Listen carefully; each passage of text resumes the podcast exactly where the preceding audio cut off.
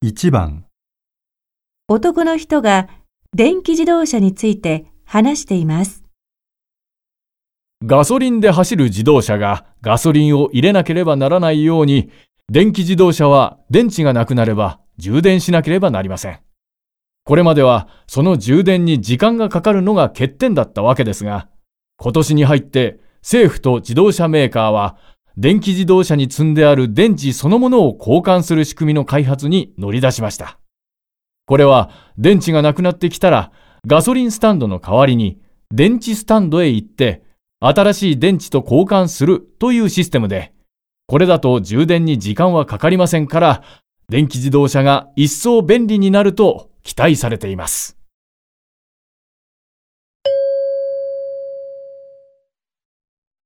男の人は電気自動車の何について話していますか？1、新しい電池、2、新しい充電システム、3、電池を充電する場所、4電池を充電する時間。